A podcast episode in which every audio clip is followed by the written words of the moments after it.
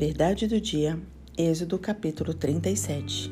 Fez também Bezalel a arca de madeira de acácia, de dois côvados e meio era o seu comprimento, de um côvado e meio a largura e de um côvado e meio a altura. De ouro puro a cobriu, por dentro e por fora a cobriu, e fez uma bordadura de ouro ao redor. Fundiu para ela quatro argolas de ouro e as pôs nos quatro cantos da arca duas argolas num lado dela e duas argolas no outro lado. Fez também varais de madeira de acácia e os cobriu de ouro.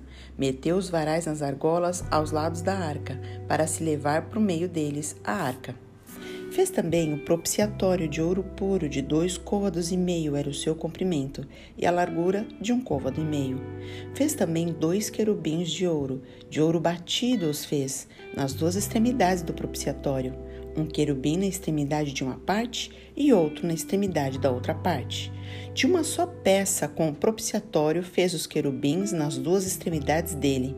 Os querubins estendiam as asas por cima, cobrindo com elas o propiciatório. Estavam eles de faces voltadas uma para a outra, olhando para o propiciatório. Fez também a mesa de madeira de acácia. Tinha um comprimento de dois côvados, a largura de um côvado e a altura de um côvado e meio.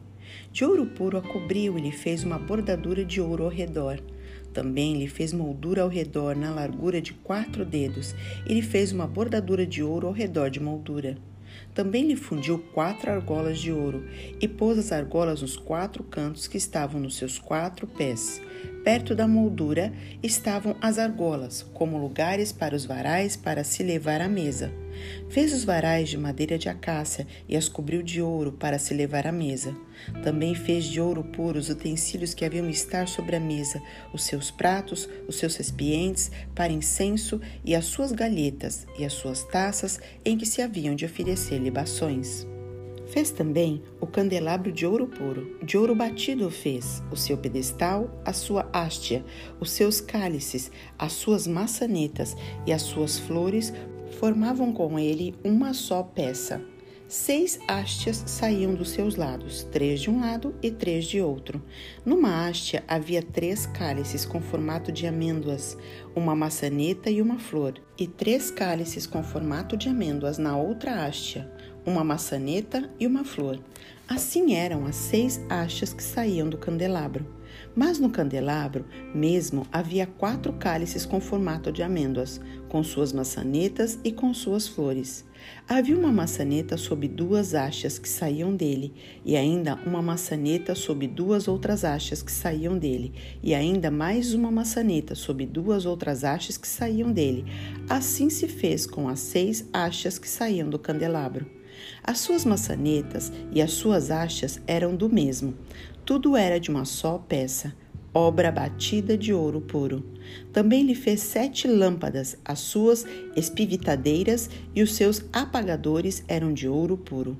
De um talento de ouro puro se fez o candelabro com todos os seus utensílios.